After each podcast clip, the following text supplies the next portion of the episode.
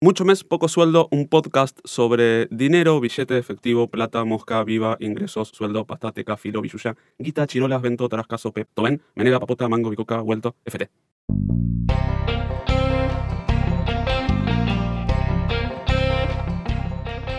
Bienvenidos. Hoy voy a contarte cómo funcionan Amway y Herbalife, ya que varias personas de mi entorno han sido invitadas a participar de sus actividades en el último año como suelo compartir información sobre consumo, inversiones y fraudes, me pareció que podía serte útil. Amway fue fundada en 1959 por Jay Van Andel y Rich DeVos como una empresa que comercializaba productos de salud, belleza y cuidado del hogar. Desde sus inicios han perfeccionado el marketing multinivel en los que se los considera líderes globales. La innovación en Amway no pasa tanto por sus productos, sino por la forma de llegar a los consumidores finales. La compañía ha desarrollado una red de distribuidores o revendedores a nivel global a quienes coloca su producción y les facilita el know-how para ser exitosos en el trato que ellos tienen con el cliente final. Escuchamos un audio de dos revendedores Amway contando su forma de trabajo y la cultura de la organización. Hay una repartición del dinero. Por ejemplo, el fabricante se queda con un 20% de la ganancia. La publicidad, la distribución y el mercado se quedan con un 80% de la ganancia. Y nosotros cuando vamos y pagamos, pagamos un 100%. Entonces, en este proceso, ¿quién es el único que no está ganando dinero? Exacto, nosotros no estamos ganando dinero. Entonces, ¿a qué se está invitando? Un fabricante hace muchos años se dio cuenta de que no se necesita ni publicidad, ni distribución, ni el mercado para hacernos llegar esos productos que ya vamos a necesitar de todas maneras. Entonces lo que hacemos es conectar a ese, consumidor con ese fabricante y que el 80% en vez de que se reparta entre los tres intermediarios o más intermediarios, se le regrese al consumidor en bonos, en viajes y en pagos mensuales. El marketing multinivel le ha dado muy buenos resultados a muchas compañías, pero es en Amway y creo que también en Herbalife, donde ha alcanzado su máximo desarrollo. Otras empresas que lo utilizan son Avon, Violeta Fabiani, Tupperware, eh, Mary Kay, Millanel, Swiss Just, entre otras. Con este modelo de comercialización, los productos son ofrecidos al consumidor final mediante una red de emprendedores independientes asociados a la firma, como los protagonistas del audio que escuchábamos recién, estas personas conectan, en sus palabras, a la empresa con los consumidores individuales, eliminando intermediarios. Si tenés habilidades de vendedor o las podés aprender rápidamente, es probable que seas exitoso, no tanto como suele mostrar sus videos promocionales, pero habrás superado un reto importante. De esta forma, se eliminan varios pasos en la logística tradicional entre la compañía y su cliente o consumidor final. La cadena de comercialización se reduce, permitiendo una mayor eficiencia y rentabilidad. Esas eficiencias le permiten a la empresa proponer incentivos y premios por volumen de ventas a los participantes de su red y hasta ofrecer precios más competitivos frente a las formas de comercialización más tradicionales. En YouTube vas a encontrarte con videos que le valieron apercibimientos y multas a este tipo de compañías por sus promesas desmedidas de prosperidad. Sobre los incentivos que pueden cobrar los participantes de la cadena de distribución, puedo compartirte este audio. Cuando veas la plata, ahí va a ser algo copado. ¿sí? Básicamente, esto no lo van a entender en la primera charla. Ya se lo digo. Es, el típico recibo del sueldo del gobierno de la ciudad, que es tipo desglosado así. ¿de qué me están pagando? El básico es una mierda.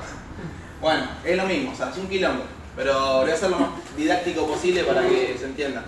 En los últimos años, Amway se ha perfeccionado sumando una plataforma de e-commerce que permite a quienes se sumen al sistema generar recomendaciones y sumar beneficios sobre los productos de la compañía. No sé si cuentan con algo similar el resto de las empresas que mencioné antes. Las críticas a cualquier empresa multinivel tienen que ver con su vínculo legal con sus revendedores, su estructura con forma de pirámide y sus promesas de prosperidad desmedida. Primer crítica, Amway no es la empleadora de sus revendedores.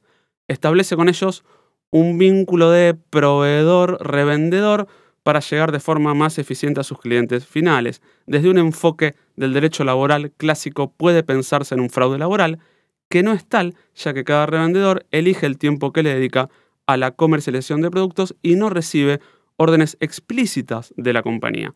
Esta solo lo instruye y motiva a que aumente su volumen de ventas si así lo desea o se siente tentado por los premios que ella ofrece. Podés ganar mucho dinero si te esforzás y te lo propones, es el lema de los más exitosos dentro de estas empresas. Incluso hasta es probable que logres asistir a convenciones en el exterior completamente abonadas por la compañía en sintonía con tu nivel de productividad. Pero nunca vas a tener vacaciones pagas y aguinaldo. Eso solo corresponde a una relación laboral clásica. Vas a encontrar más información en Twitter, arroba Gonzalo Luis, y en gonzaloluis.blog sobre estos temas y muchos más vinculados a tu relación con el dinero y emprender.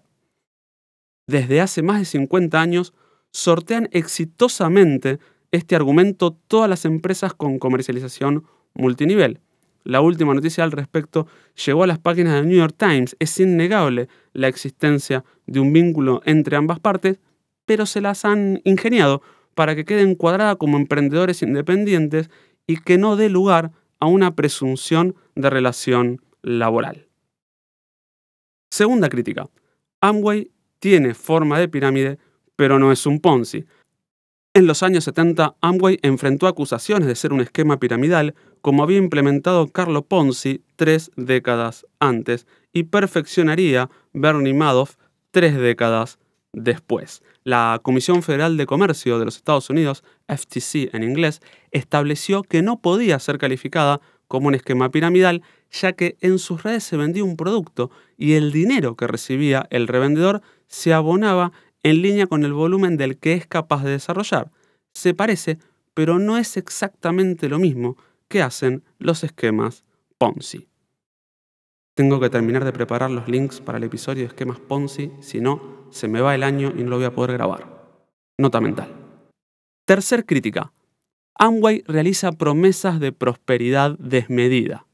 La FTC estableció en la misma resolución que nombrábamos antes que Amway era culpable de fijar precios y de hacer reivindicaciones de ingresos exageradas.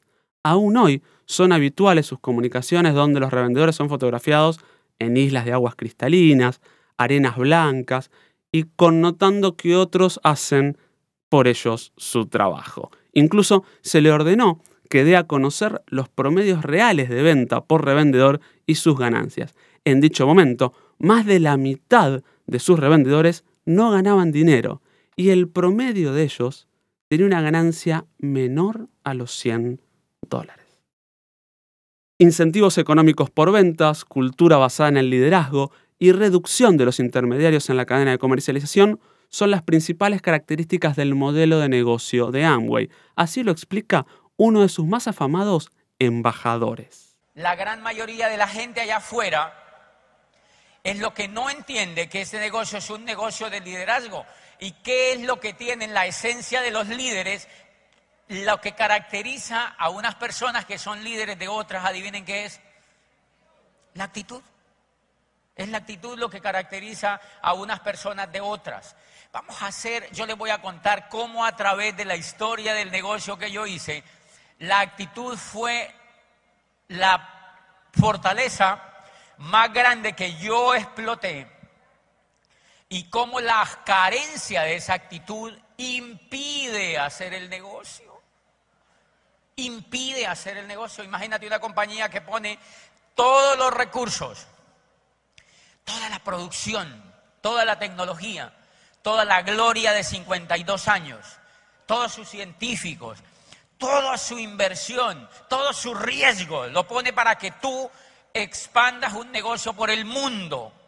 Y uno dice, déjeme pensarlo.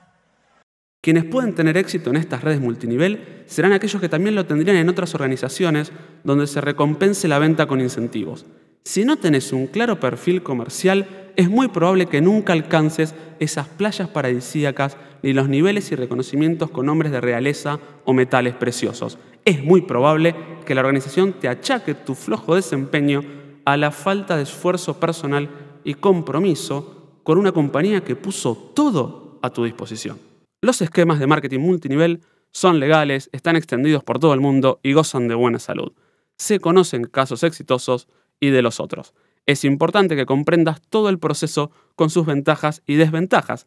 No cualquiera puede ganar dinero entrando a estas redes y también es probable que le haya cambiado la vida a alguna persona.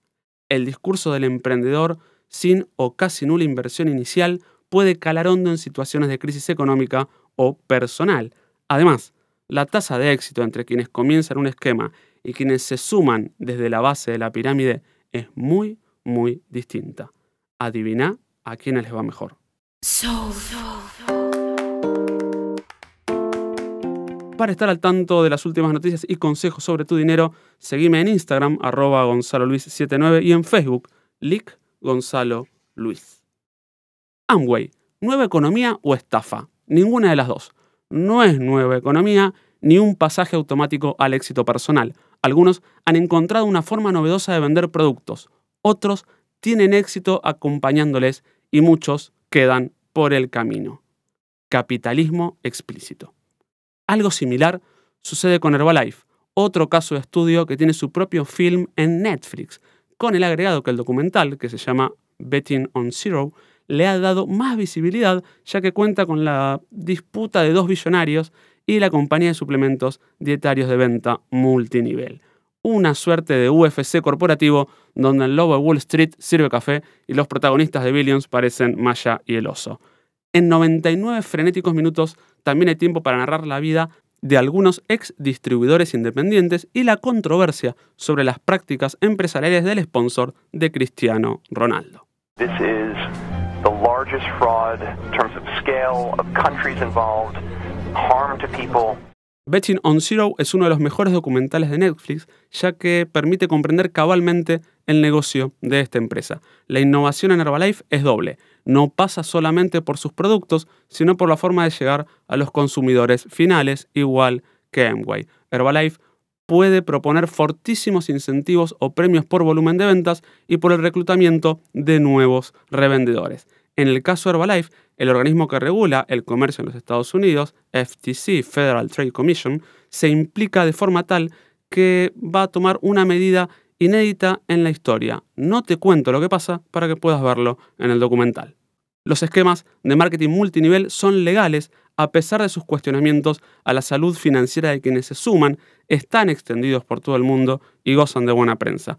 Cualquier similitud con la industria tabacalera, la armamentística o la minería a cielo abierto no es pura casualidad. Algunos pícaros miran desde arriba cómo les llega el dinero y han encontrado una forma novedosa de vender sus productos. Otros tienen una ilusión y muy pocas chances de éxito acompañándoles. El documental nos muestra una nueva versión del capitalismo explícito con un batido en la mano y un prendedor verde en la solapa. Buen provecho. Este episodio de Mucho Mes, Poco Sueldo fue grabado en los estudios LQN de la Ciudad de Buenos Aires. Si querés sumarte como anunciante, comunicate por nuestras redes. Tenemos una propuesta de contenidos para vos.